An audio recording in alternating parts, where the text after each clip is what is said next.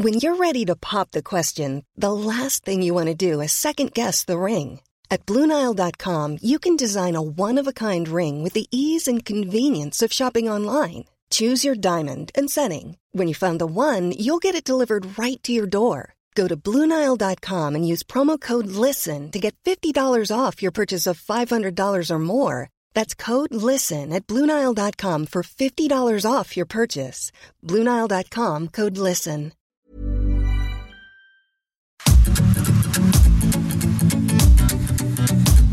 GastroLab es un lugar donde cabemos todos. Aquí encontrarás historia, recetas, producto, materia prima, vinos y un sinfín de cosas que a todos interesa, ya que con cocina y vino se aprende en el camino. Déjate llevar por el chef Israel Arechiga a un mundo delicioso. GastroLab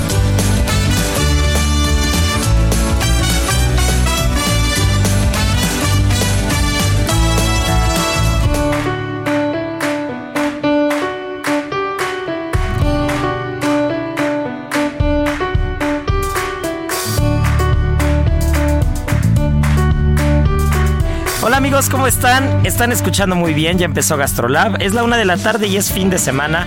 Y está el equipo de Gastrolab Radio reunido. Un poquito incompleto tenemos que reconocer porque nuestra querida Miriam Lira se nos fue de pachanga este fin de semana.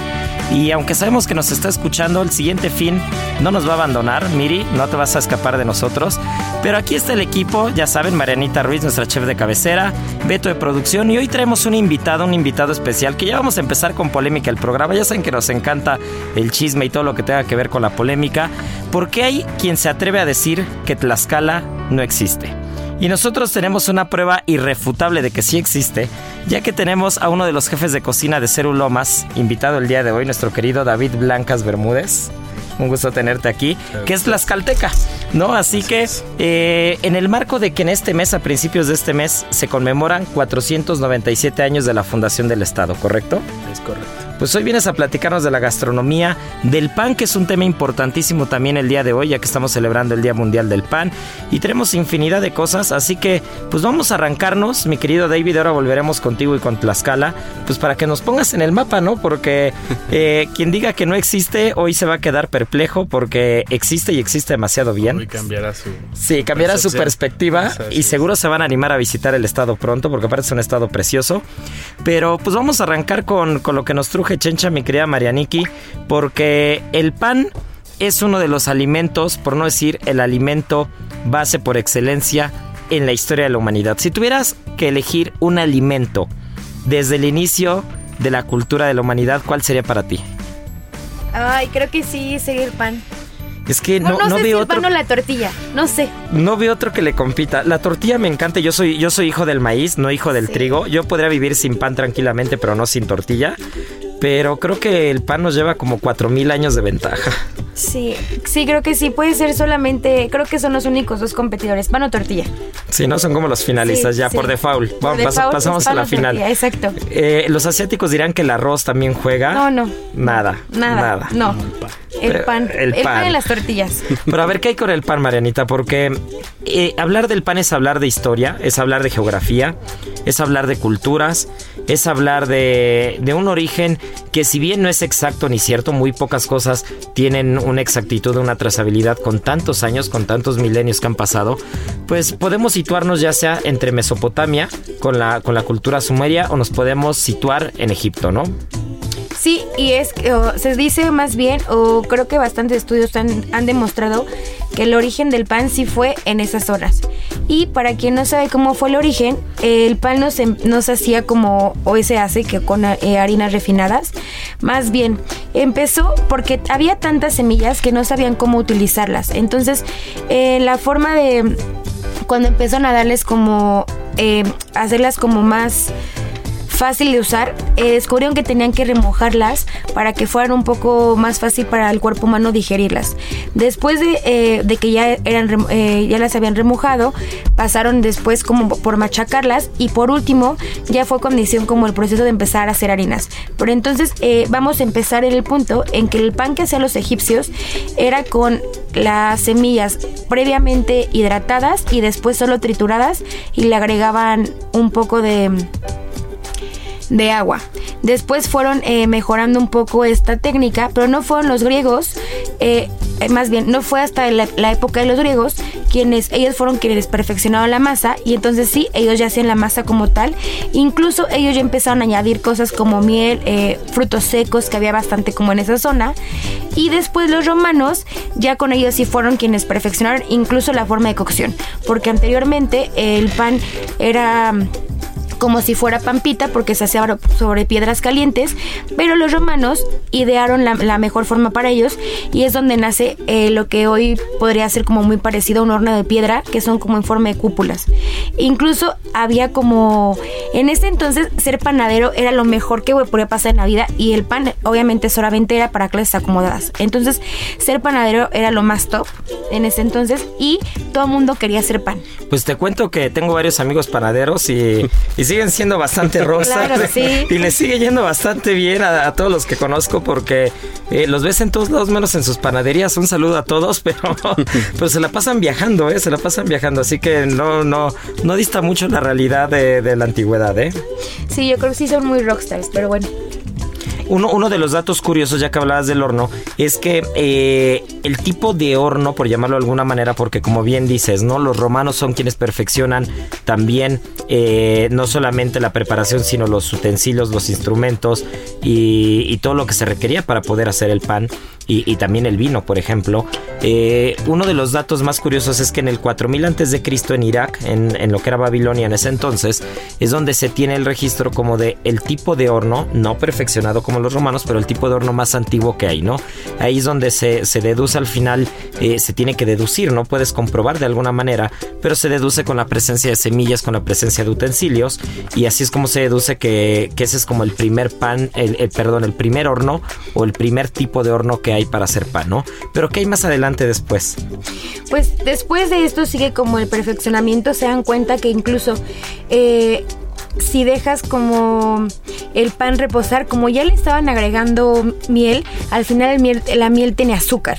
Entonces eh, con eso empieza la fermentación y se dan cuenta que mientras más dejen reposar el pan van a tener un mejor resultado y bueno, ya de eso llegamos hasta lo que tenemos hoy día, que ya todo el mundo tiene su propia masa madre, todo hace tipo de fermentaciones diferentes. Ahorita que está súper de moda el sourdough y todo ese tipo de cosas que son pues fermentaciones. Entonces ese sería el origen de la masa madre. Sí. Para quien nos está escuchando, Marianita, tú que sí le sabes al pan, le entiendes mucho más que todos los que estamos aquí en la cabina. ¿Qué es una masa madre? Eh, la masa madre es como un elemento vivo y lo ocupan antes lo ocupaban como esa parte leudante antes de que existieran las levaduras artificiales o la que viene que se supone que es fresca. Eh, con eso hacían que el pan creciera porque ya llevaba como... La fermentación es cuando eh, empieza a comer azúcar y se empieza la levadura, el, la levadura el, microorganismo que hay en, la, en la mezcla empieza a comer azúcares. Entonces empieza a liberar aire, por así decirlo, y es lo que el pan hace que crezca. Entonces, la masa madre es como este elemento vibra que tienes que estarlo alimentando todos los días para que siga como su proceso natural y es lo que le va a ayudar a la masa a leudar. ¿Y cómo es esa alimentación? Eh, literal solamente es agua y harina. Mismas cantidades. Mismas cantidades y se empieza poniendo a fermentar. Por ejemplo, puedes poner harina, pero tienes que ponerle, no sé, pones a remojar pasas con un poco de alcohol. Entonces, eh, vas a hidratar la harina con ese, con ese alcohol que ya tiene azúcar y de ahí es donde empieza la masa madre y después tienes que empezar a alimentarla con harina, agua, harina, agua todo el tiempo. Entonces, no sé, sacas 100 gramos y le vas a poner otra vez 100 gramos de harina, 100 gramos de agua. Habrá quien lo ponga 50 y 50, dependiendo cada quien tiene como su maña, pero esa es la idea, la guardas en refrigeración y todos los días tienes que sacar una parte que es la que lo usan los panaderos y la alimentas y al otro día va a estar otra vez lista. Ahorita muchas personas, creo yo, que más que nada ocupan estas masas madres que llevan, pueden llevar, no sé, igual y lo que lleva abierto una panadería 10, 15 años. O 20, o y les ponen hasta 50, nombres y todo. sí. Exacto. Ya, y también, eh, no sé, una masa le pueden poner ya levadura eh, fresca o seca, más masa madre, porque creo que en ese punto ya también te aporta mucho sabor. Son estos panes que tienen como un sabor bastante ácido y que hace que la corteza sea un poco más crocante. Ya son como estas hogazas preciosas que encuentran hoy en todas las, las panaderías. Porque si no tuviéramos como un pan con una corteza un poco más blanda. que uno de los datos curiosos, ya saben que a veces me encanta ponerme técnico, eh, cuando hablabas de las pasas, hablamos de un elemento de arranque para, para estas levaduras, ¿no? Hablamos de un elemento de arranque que a veces es manzana, a veces es piña, a veces pasas, eh, lo mismo puede ser cerveza, alguna cosa, ¿no? Eh, y todo parte de un principio, de un principio natural que es algo llamado la fauna competitiva. Y ahí es donde ya empieza casi casi la clase cocina molecular, ¿no? Y, la fauna competitiva son todas estas, son todas estas bacterias o microorganismos que están presentes en toda la tierra, en todo, en las frutas, en la mesa, en sus manos, en el piso, en cualquier lugar hay microorganismos, ¿no? Y esta fauna competitiva hace que, que las bacterias no haya colonias que, que, que no haya picos de colonias, ¿no? Entre unas están, digamos, peleando con las otras y entonces hay como una especie equilibrio. Pero hay ciertas bacterias o microorganismos dentro de esta fauna que se adaptan muy bien a, cier- a ciertas frutas o ciertas preparaciones. Es así como podemos encontrar que si uno arranca una masa madre con manzana, suele tener ciertas características muy diferentes que si la arrancas con piña o que si la arrancas con pasas, ¿no? Ya que son diferentes bacterias dentro de los millones de y millones y millones de tipos de bacterias o microorganismos que hay. Estas levaduras que se encuentran de manera natural en las frutas o algo suelen ser diferentes porque incluso en las uvas al momento de hacer vino eh, hay quien ha intentado que catalogar las levaduras que tienen su terreno y, se dan cuenta que cuando llegan a las 10.000 o 15.000 es inviable e incosteable. Pero se dan cuenta que hay ciertas colonias de bacterias que, se adaptan muy bien a ciertos tipos de uva. Incluso para los vinos lo que hacen es eso, más que una levadura, por llamarlo de alguna manera artificial, lo que se hace es que se inoculan en laboratorio, se reproducen en laboratorio y después se y, y después del laboratorio ya las pueden las pueden inocular nuevamente, pero ya en el vino, ¿no? Para generar una fermentación. Entonces la masa madre es un tema químico, es, es un tema químico bastante interesante, ya que algo que puede parecer muy sencillo, pues es vida, ¿no? Y hacer pan es, es jugar con, con un elemento vivo que después pues es una delicia. Y, Claro. Ah. y aquí es donde Tlaxcala mete su cuchara. Ah, pues muy bien, bueno, pues México de mis sabores. Nuestro sabor, mezcla de historias, culturas, pueblos y civilizaciones.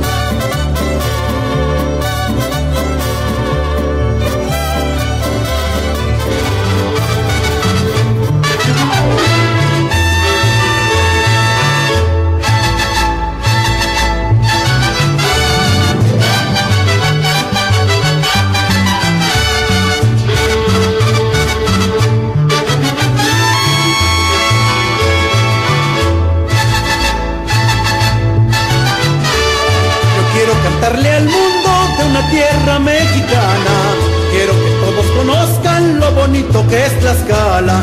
Yo quiero cantarle al mundo. Pues Tlaxcala ha entrado a la conversación, mi querido David. Este, pues vamos a arrancar con el pan y Tlaxcala. A ver, cuéntanos. Pues eh, antes, aquí en México, bueno, lo que era México, que no se llamaba México, cuando trajeron el pan los españoles, nosotros no teníamos levaduras. No había levadura más que la que se producía en el pulque. Entonces de ahí sale el pan de pulque. Porque en lugar de usar agua y levaduras, ocupaban las levaduras del pulque que se producían en el pulque. Entonces por ahí se empieza a hacer pan. ¿Y ese pan de pulque es típico de Tlaxcala? Es típico de la región. Es Tlaxcala, Puebla, Hidalgo. Hidalgo, Querétaro.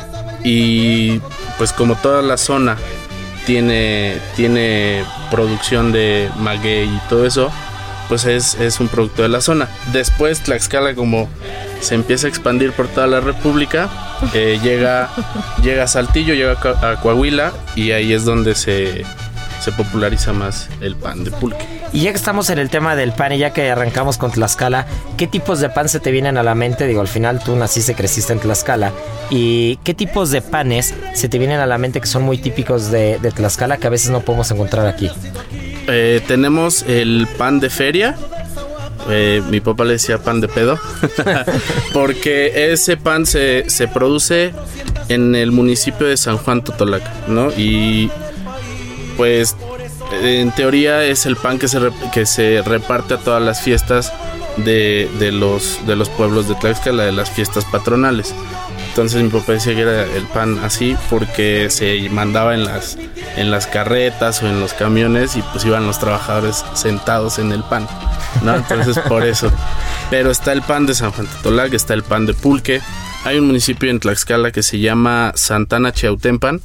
Yo recuerdo eh, que tuve la oportunidad de ver muchas recetas, aproximadamente unas 60 recetas de, de pan tradicional de ese de solo de ese municipio y estaban estaban estaban registradas y, y, pues eran unas hojas así viejísimas pero sí son muchos panes el pata de mula este bueno se, se me van ahorita pero sí sí son muchas Pues imagínense nada más 60 diferentes tipos de recetas de pan solo en un municipio. en un municipio y, y Tlaxcala tiene 60 municipios No, bueno, pues imagínate eso nada más.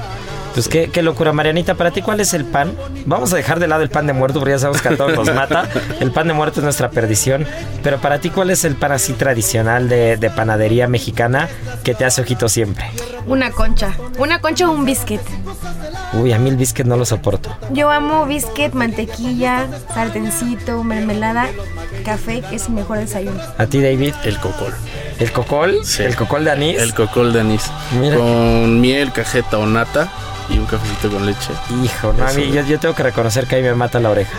O sea, una, una- una orejita que al final digo, es, eh, no, es, no es tan tradicional mexicano al final porque eh, pues al final es una, es una masa laminada, ¿no? Es, No. es, un, es un mil hojas, por llamarlo de alguna manera. Y si fuera tradicional, sí las conchas. Una concha bien hecha no tiene, no tiene rival. Sobre todo si está calientita y le pones nata, es uno de los complementos, de los complementos ideales. Y hablando del pan de, de- del pan de Tlaxcala y hablando de, Tlaxcala, ya que ahora, ahora vamos a empezar al revés, ¿no? Ya que estamos hablando de nata, de cajeta, de, dulces típicos, ¿qué hay con los dulces típicos de la región o los postres de la región? En Tlaxcala eh, ocupamos mucho el piloncillo. Entonces, eh, no sé si han probado las pepitorias. Sí, no, bueno, ya habla, no, mi David. Aquí ya, ya, ya hasta crucificamos a quien le pone muy poca, muy poca miel. Miel de, de piloncillo. Eh, también hay postres que se... Hay uno que se llama... Este... Es del pueblo de Guamantla, del municipio de Guamantla, Muégano. Ajá, es de masa, es un- la masa es un poquito secona, pero lleva capitas de miel de piloncillo y oblea. O sea, el muégano no es como el que conocemos, que son... ¿El unas- infladito? No. No. Eh, ahí en Tlaxcala hay dos tipos de muéganos. El de, el de Guamantla, que es así, es un, es un rectángulo de masa, como de masa de piloncillo. Aparte tiene piloncillo y está cubierto con, con oblea de las pepitorias. Y en Santana, otro municipio, tienen uno que es son medalloncitos de, masa y están bañados completamente de miel de piloncillo. Uf. Y bueno, cambiando un poquito de tema, dejando de lado los dulces y, los panes, pero siguiendo la línea de Tlaxcala y de los 497 años que se conmemoran de la fundación del Estado, ¿qué hay con el lienzo de Tlaxcala y todo lo que representa? Que incluso hay imágenes en las que los, tlaxca- los tlaxcaltecas están alimentando al ejército español, ¿no? Sí, eh, Tlaxcala en su himno incluso lo dices, cuna del mestizaje, ¿no? Es en donde los españoles llegaron a, a- ver de qué íbamos los mexicanos. Entonces, el, el mestizaje ocurre eh, en el mercado de Tlaxcala, de Tizatlán, me parece, no recuerdo muy bien. Eh, los productos que traían los españoles y los productos que teníamos los, los mexicanos o los tlaxcaltecas en este caso. Hay un, hay un, hay un mural en el, en el Palacio de, de- De gobierno. de gobierno de, de Tlaxcala, en donde el pintor se llama, es el maestro Desiderio Xochitiotzin. Este graba cuando Cortés, le- cuando a Cortés le, le dan en ofrenda todos los productos. En Tlaxcala eh, somos hijos del maíz y también está un mural en, en- en las en la en Cacaxla, es una zona arqueológica, es un mural donde representan que los tlaxcaltecas venimos del maíz. Son unas milpas y en lugar de lote son cabezas tlaxcaltecas. de tlaxcaltecas, así Muy- es. y entonces Tlaxcala se extendió por diferente, o sea, geográficamente era muy amplio, era un estado muy amplio en ese entonces, o más que un estado que como tal era más bien una cultura que estaba extendida por todo Mesoamérica, Se ¿no? quería, sí, eran, eran guerreros y se querían expandir para todos lados. Hay, eh, la historia dice que hay 400 familias que salieron de Tlaxcala. Hay una ruina, en- está en la carretera México, México-Veracruz. Y este, de ahí salieron 400 familias a poblar la parte norte del estado Hacia de la República. ¿no? Y Ah, hacia la parte norte. Exactamente. Incluso Saltillo, bueno, ubican los Saltillos. Sí. Bueno, esos son, son Tlaxcala, pero pues allá se dieron a, a conocer. Ah, pues mira, mira sí, que- y, y no, no, fue Coahuila, Chihuahua, Zacatecas, toda la parte norte de la República fue para, fue bueno, fue a donde se Tlaxcala para el mundo. Exactamente. Oye, pues qué, qué interesante. Eh, el programa prácticamente se nos está yendo, nos quedan un par de minutitos y tocabas un tema fundamental que vamos a volver con él, aparte de adentrarnos ya de lleno en la gastronomía tlaxcalteca, que es lo que más nos interesa. Pero el mestizaje es algo fundamental porque aparte esta semana estamos celebrando el Día de la Hispanidad, ¿no? Entonces, ¿qué lo hemos dicho? Cuando hablamos de, de- este tipo de días que a veces generan polémica o generan división de comentarios, hay que verlo como una celebración, hay que verlo como un encuentro, como un enriquecimiento, más allá de si es el día eh, que se descubrió América, si es el día de la raza, si es el día de la hispanidad, llámelo como usted lo quiera llamar. Eh, ya después en la escuela nos corregirán y nos dirán cuál es el nombre correcto. Después, yo recuerdo que en los últimos 15 años ha tenido tres o cuatro nombres, ya no sé cuál es el correcto, pero lo que es un hecho es de que hay que celebrar el enriquecimiento, ¿no? Y el enriquecimiento gastronómico nos tiene al día de hoy aquí, ¿no? En esta cabina hablando del pan, nos tiene hablando de la gastronomía, nos tiene con, con- con una gastronomía eh, muy rica, nos tiene con los moles en donde están, con ese enriquecimiento de una receta tan tradicional y autóctona que, que si parecía que no le podía faltar nada, llegan los frutos secos, llega la manteca, llegan otros productos, eh, llega el cerdo de otros lados, no solamente de España, ¿no? Llega el pavo, eh, llega el pollo, llega el cilantro, llega la cebolla, lo que muchas veces hemos platicado que, que no podemos crucificar, ¿no? No podemos decir que este encuentro haya sido malo, no lo podemos, no podemos tacharlo, ¿no? Al final pasó y lo que ya pasó ya está y hay que quedarnos con lo bueno. Y creo que la gran ganadora, siempre lo hemos dicho en este programa, es la gastronomía. ¿no? La gastronomía y Tlaxcala es un ejemplo de ello, que si bien geográficamente hablando quedó muy acotado, quedó muy corto el estado, eh, gastronómicamente hablando tiene demasiado que ofrecer, ¿no? Así es.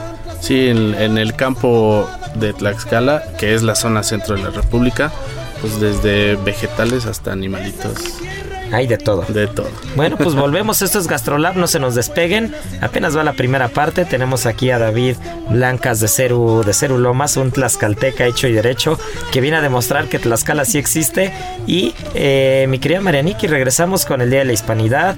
Eh, Escapada H, ma- eh, nuestra querida Miriam Lira se nos fue también a Castilla León. Estuvo platicando ahí de España. Entonces tenemos mucho que ofrecer todavía para la segunda parte. No se nos despeguen. En Soriana, el segundo al 50% de descuento en paquetería de quesos La Villita y Volcanes, jamones Virginia de pavo, food y swan, y six pack de Amstel Ultra, Tecate, Indio, 2X Lager y Heineken a 50 pesos con 100 puntos. Soriana, la de todos los mexicanos. Octubre 17, no aplica con otras promociones. Aplican restricciones, evita el exceso.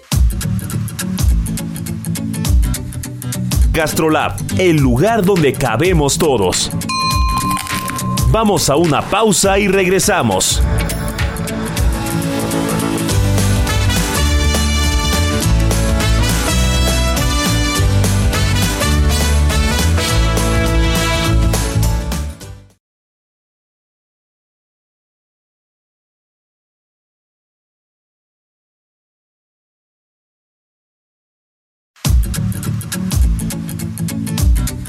Gastrolab, el lugar donde cabemos todos.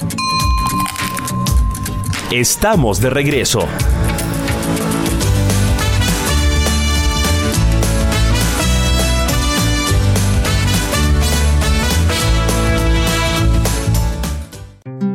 Aniversario Soriana, lo damos todo. Lleva el segundo al 50% de descuento en todos los brasieres, en pañales Hoggy Supreme o Chicolastic Classic y en toda la marca Quaker y cereales Nestlé. Soriana, la de todos los mexicanos. A octubre 17. No aplica con otras promociones. Aplican restricciones.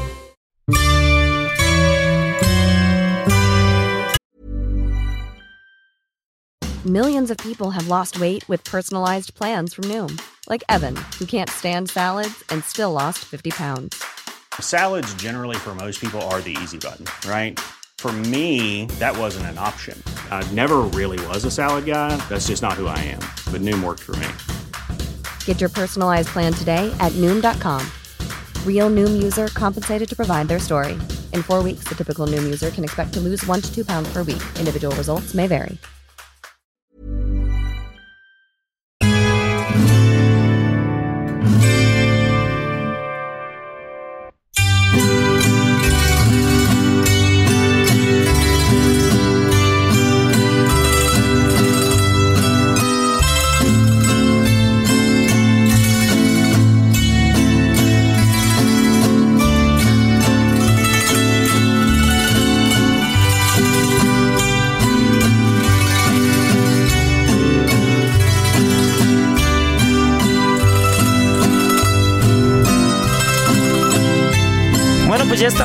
Vuelta. Esto es Gastrolab. Apenas vamos a empezar la segunda parte. Y para quien apenas nos está escuchando, tenemos a David Blancas de Cerulomas, un tlaxcalteca cocinero tlaxcalteca que viene a presumirnos de su estado en el marco de los 497 años de la fundación.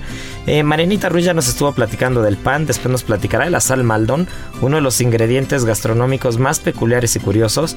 Y pues nada, vamos a arrancar con la parte más rica, que es la gastronomía ya global. Ya platicamos del pan de Tlaxcala, ya nos platicaste un poco de historia, ya nos, platista- ya nos platicaste de este encuentro, este mestizaje eh, que tiene a Tlaxcala como testigo, pero ¿qué hay con la gastronomía?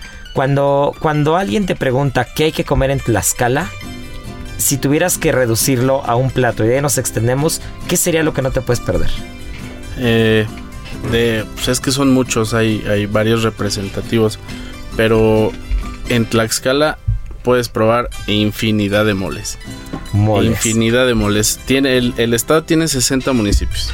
Cada municipio tiene sus pueblos y cada pueblo tiene sus localidades. Entonces, prácticamente cada domingo de todo el año hay una fiesta patronal en algún pueblo. Seguro sí. Y a esas fiestas eh, se celebra en las casas de, de- de los habitantes, pues se hace mole. Lo tradicional es hacer mole. A mole y come quien llegue. O sea, ahí si conoces al, al, de la casa o, no, eso no importa. Tú llegas, te pasas, te sientas, te sirven tu molito. Hay algunas personas que venden también mole. Y, pero el mole yo creo que es, es uno de los principales.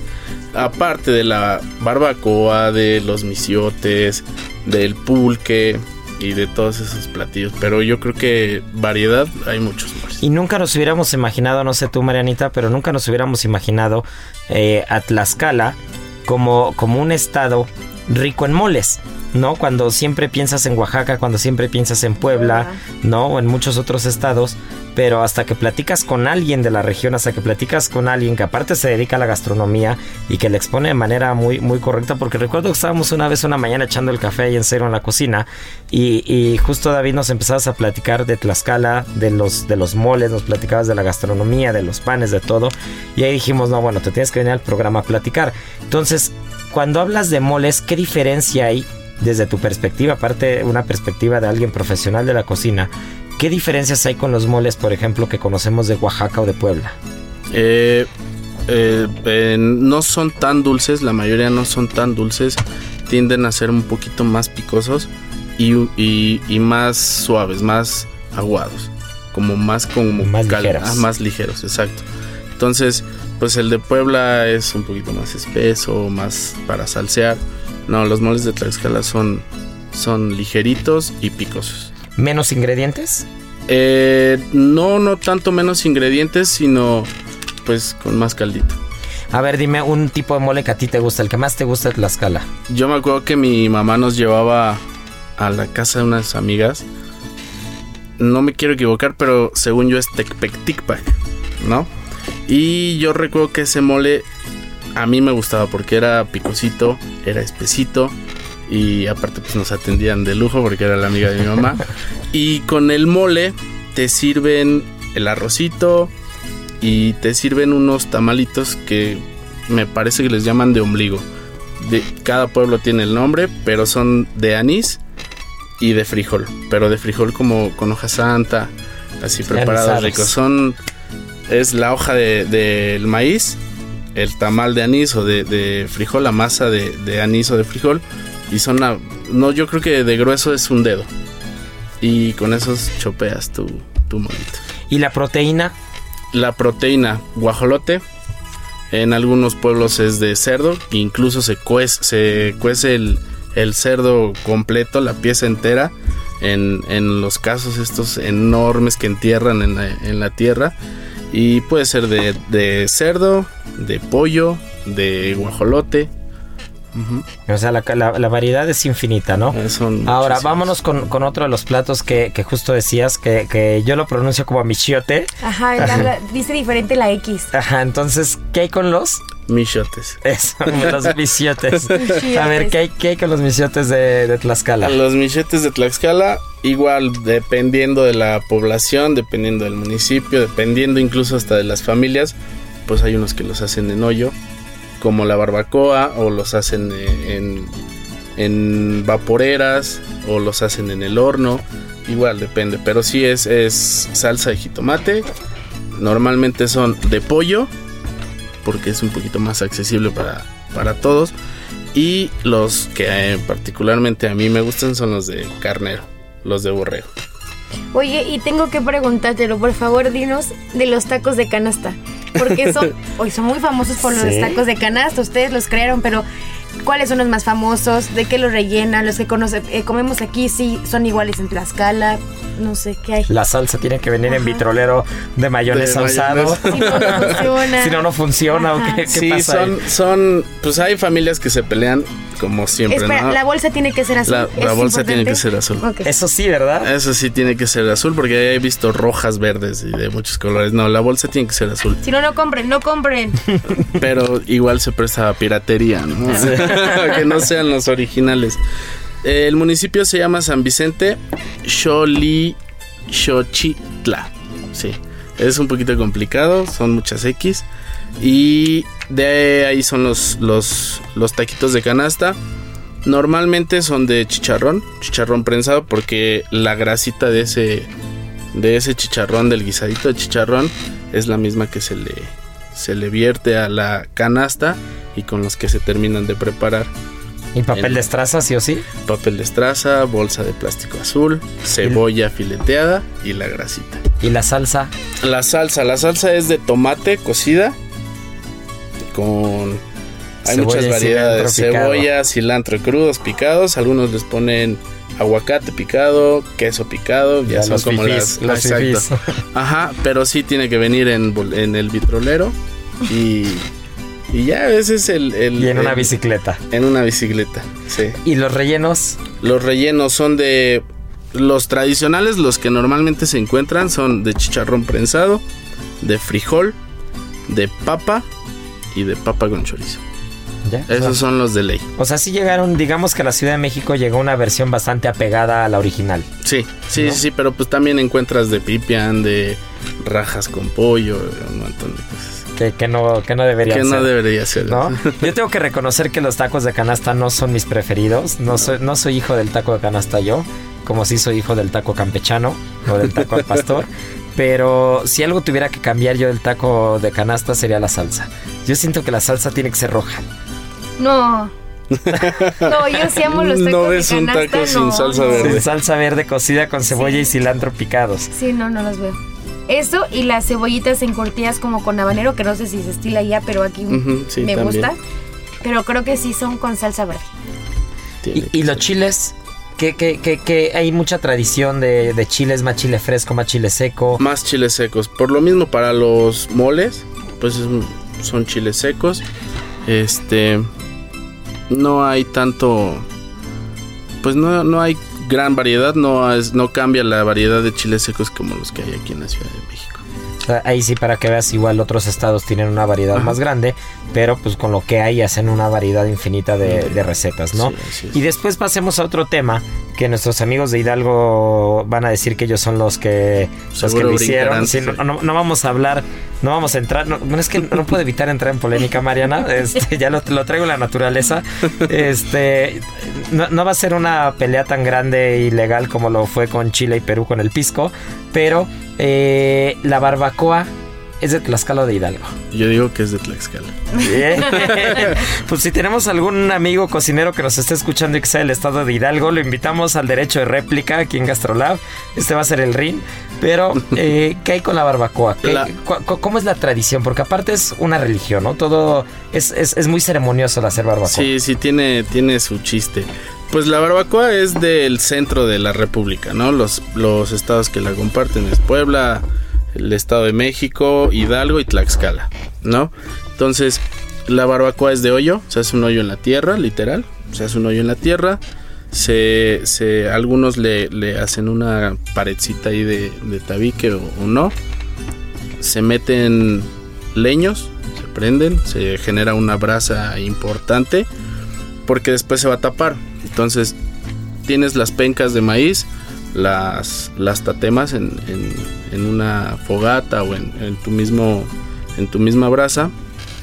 Y las brasas este perdón las pencas son las que van a tapar al, al borrego al- a la barbacoa. Y son las que le van a dar le van a aportar sabor. Porque pues el juguito de la de la penca este cae en la carnita, la carnita suda, abajo tienes el recipiente para, para que caiga todo el Recibir el juguito, jugo. sí, exacto. Y empiezas en la madrugada, porque tienes que calentar tu hoyo, tienes que, tiene que estar, tiene que estar caliente, porque eso lo tapas y ya no lo puedes alimentar más. Entonces calientas el hoyo, generas un montón de brasa, tapas y en la mañanita, a las 6 de la mañana, sacas tu, tu, tu barbacoa, empiezas a quitar los huesitos, empiezas a hacer tu salsita. Me acuerdo mucho que mi mamá hacía una salsa de, de naranja ácida con chile pasilla. Porque mis papás tenían un, tuvieron alguna vez, mis papás, mis, mi- mis tíos y mis abuelos, tuvieron un, un local de barbacoa. Entonces por eso digo que es de Ah, no, pues sí ¿no? sabes. Y hacía unas, unas que mi mamá le llama memelitas o chalupitas. Manteca, la tortilla en el comal. Salsita, se me hizo la boca. Sí, sí, sí, sí, sí. Este, la salsita y barbacoa así de sobra. Cebollita y queso. Unas chalupitas. No, bueno, pues yo creo que David nos tiene que llevar Se a hacer ulomas y sí. comida personal para todos. Vamos a invitarte, Beto, para que no te nos quedes aquí en la cabina solito. Y David, te vas a comprometer a hacernos algo tlaxcalteca, ya sea barbacoa o michotes o algo en Cerulomas. Y les avisamos a los que nos están escuchando por si quieren caer, para que este, para que escuchen a, a David de viva voz lo que tiene que platicar. Para cerrar, y, y antes de irnos, porque nos quedó un poquito de tiempo para Escapada H y tenemos Día de la Hispanidad y muchas cosas, pero para cerrar, bebidas que no pueden faltar en Tlaxcala. Pulque. El pulque y el curado de mil sabores.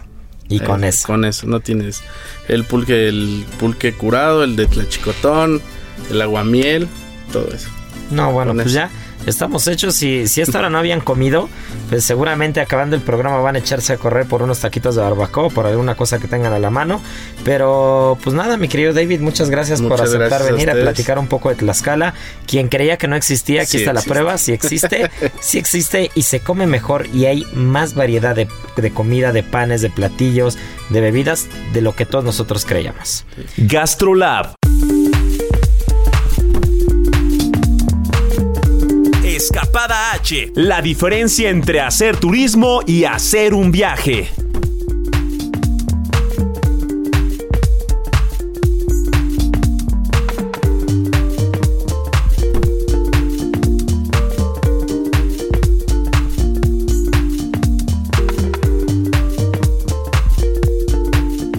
Marianita, pues Miriam Lira se nos fue Parranda y en Escapada H, que recordemos que no solo es editora de Gastrolab, sino también de Escapada H, pues se nos fue a Castilla León y aprovecho para platicarles que tuve oportunidad de estar apenas hace algunos meses y uno de los lugares más tradicionales que hay de la gastronomía, no solamente eh, leonesa o de, de Castilla León, sino también de toda España, está justo en una ciudad llamada Segovia. Ustedes bien podrán eh, reconocer uno de los platos más tradicionales fuera de la paella eh, en cualquier restaurante español que bien puede ser un lechón. Pues el lechón, el original lechón y el original lechazo salen de un, de un mesón, de una, de una de un restaurante muy tradicional en los acueductos de Segovia que se llama el Mesón de Cándido.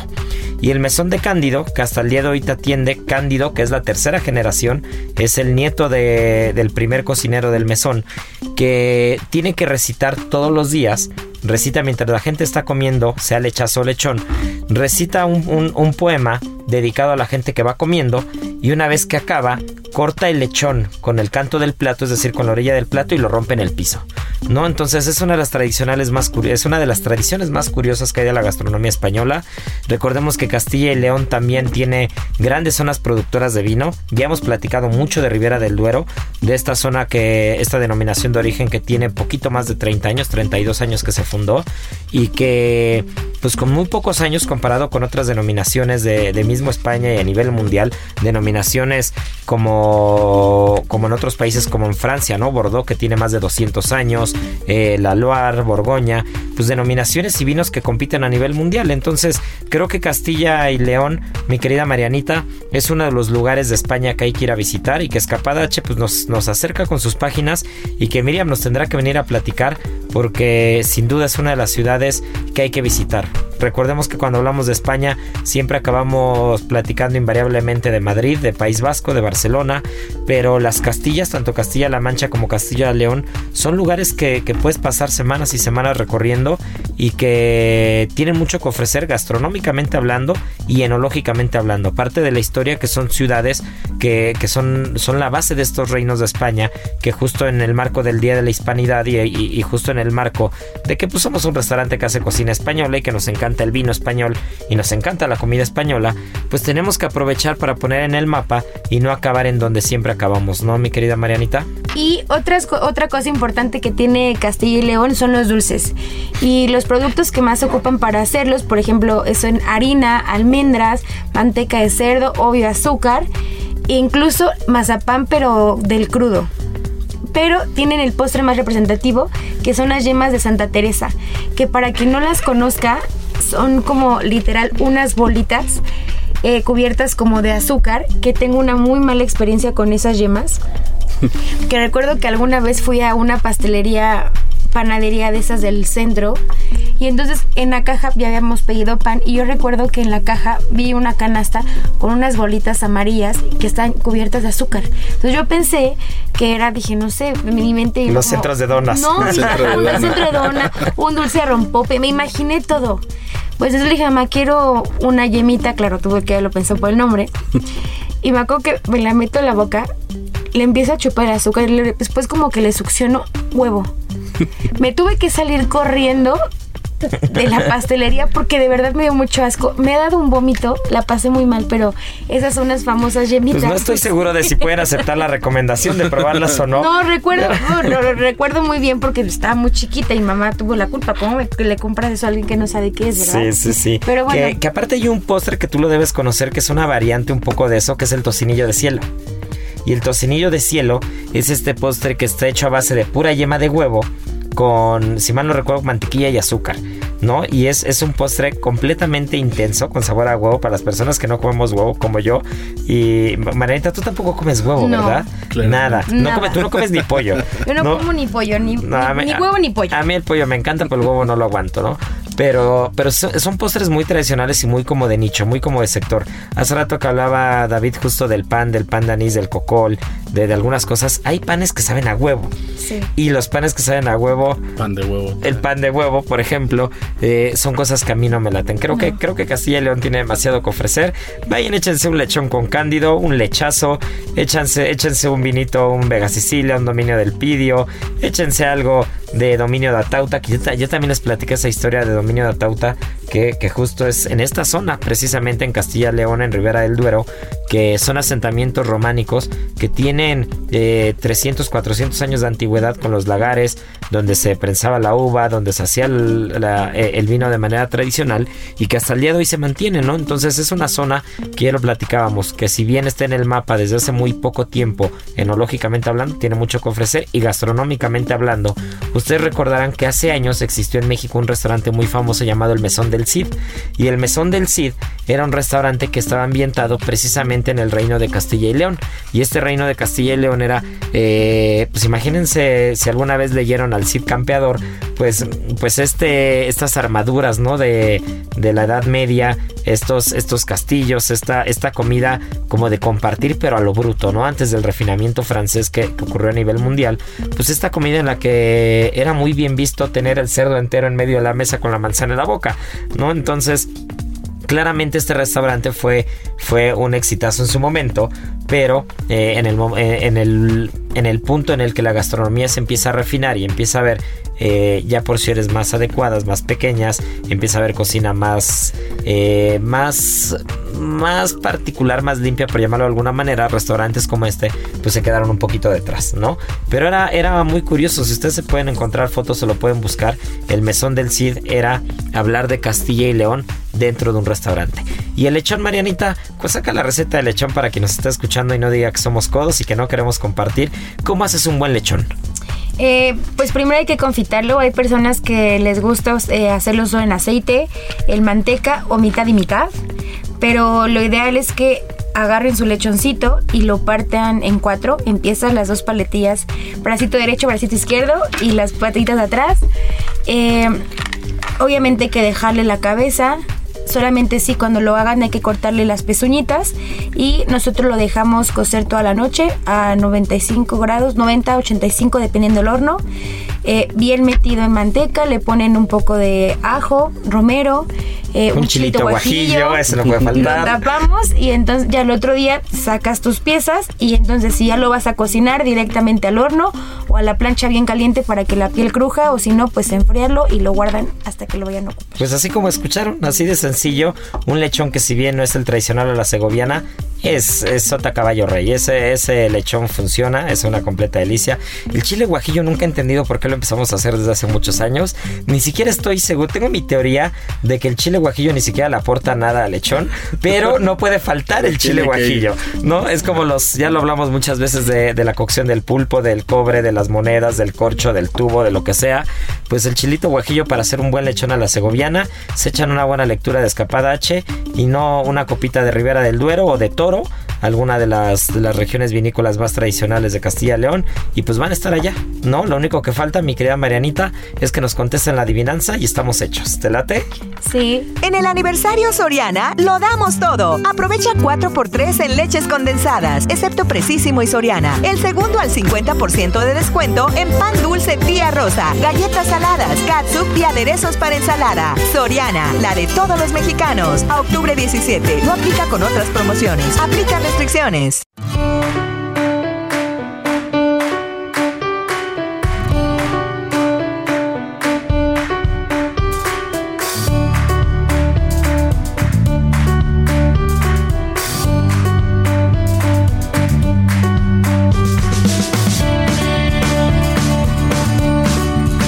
Antes voy a anunciar a la ganadora de la semana pasada porque ahora fue una chica la que se puso, la que se puso muy bien y es Nelly Vargas, la ganadora de la adivinanza de la semana pasada.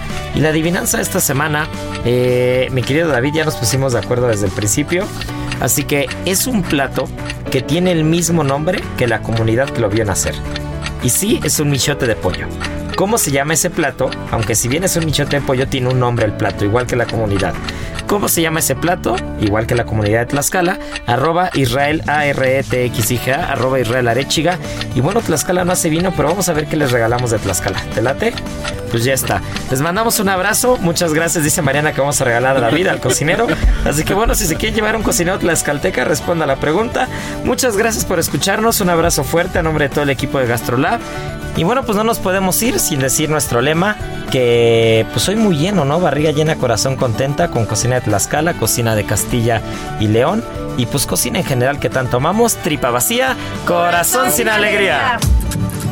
Aquí concluye otra emisión más de GastroLab, el lugar donde cabemos todos.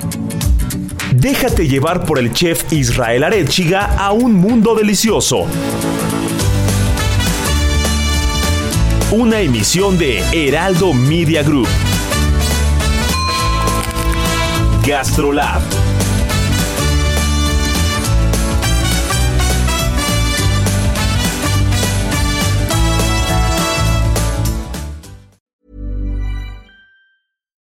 Botox Cosmetic, out of botulinum toxin A, FDA approved for over 20 years. So, talk to your specialist to see if Botox Cosmetic is right for you.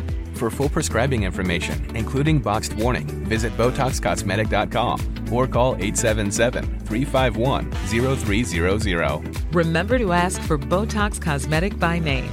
To see for yourself and learn more, visit BotoxCosmetic.com. That's BotoxCosmetic.com.